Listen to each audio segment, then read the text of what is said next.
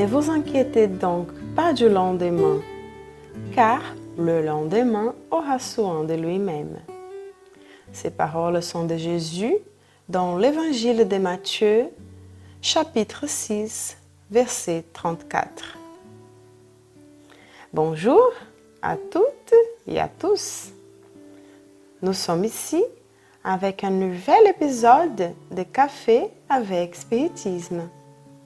Et aujourd'hui, c'est notre ami Tassio Rodriguez qui nous apporte ses commentaires sur le livre Récolte de lumière, Ceifa de luz, pas encore traduit en français, chapitre 20, intitulé Prescription de paix, psychographié par Francisco Candido Xavier, où Emmanuel nous parle sur le verset que nous avons lu précédemment.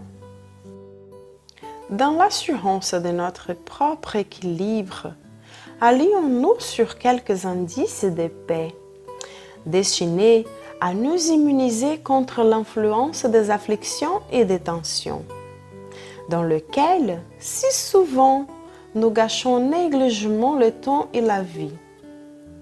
Corriger en nous les défauts susceptibles d'être réparés et nous accepter dans les fautes dont la suppression ne dépend pas encore de nous, en faisant de notre présence le mieux que nous pouvons dans l'élévation du bonheur et du progrès de tous. Tolérer les obstacles dont nous sommes affligés devant les impositions de l'amélioration morale et comprendre que les autres portent également le leur.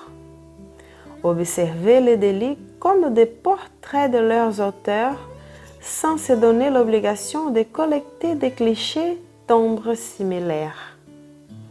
Abolir l'agitation autour des calamités annoncées pour l'avenir qui ne se réaliseront probablement jamais.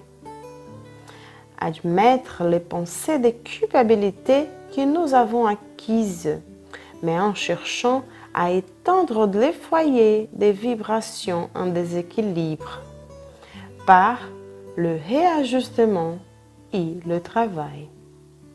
Ne pas mépriser nos proches, ni leur nuire par la soi-disant superprotection tendant à les asservir à notre façon d'être. Ne pas exiger de notre prochain ce qu'il n'est pas encore capable de faire. Ne rien demander sans donner de nous-mêmes.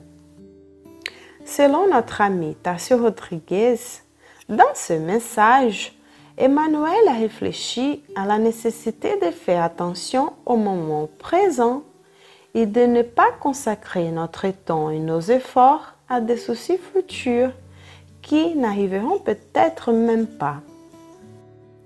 Le début de la réflexion est très opportun.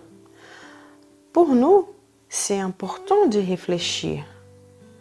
Où nous observons l'exemple que pour maintenir notre propre équilibre, nous devons nous immuniser contre les afflictions et les tensions qui ruinent notre temps et notre vie. Imaginez le bien que nous ferions si nous savions reconnaître les déclencheurs qui nous poussent à la colère et au désespoir. En comprenant ces mécanismes d'induction qui éveillent en nous les réactions les plus irrationnelles, nous ferions bien d'utiliser nos efforts pour combattre ces mauvais penchants. Comme les esprits répondent à la question 909 du livre des esprits, lorsqu'Alain Kardec a demandé L'homme pourrait-il toujours vaincre ses mauvais penchants par ses efforts? Oui, et quelquefois par de faibles efforts. C'est la volonté qui lui manque. Et là, combien peu de vous font des efforts? Et nous reconnaissons que le premier effort dans cette lutte contre les mauvais penchants est la connaissance de soi, l'examen profond et constant pour découvrir quels sont nos penchants et où ils surgissent souvent en nous.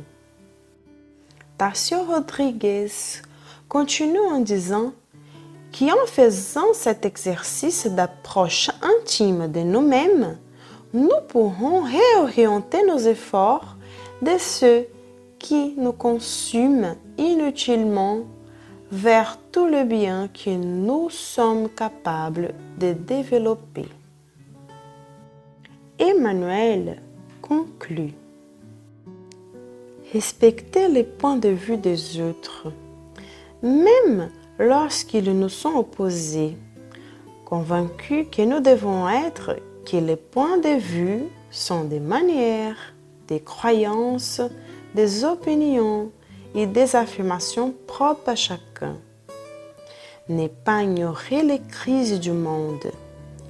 Il faut reconnaître que si nous rééquilibrons notre propre monde de l'intérieur en sculptant la tranquillité et la sécurité dans les fondements de la compréhension et de l'activité, du discernement, du service, nous percevrons immédiatement que les crises extérieures sont des phénomènes nécessaires à l'amélioration de la vie, afin que celle-ci ne s'écarte pas de la route que les lois de l'univers lui indiquent vers la perfection.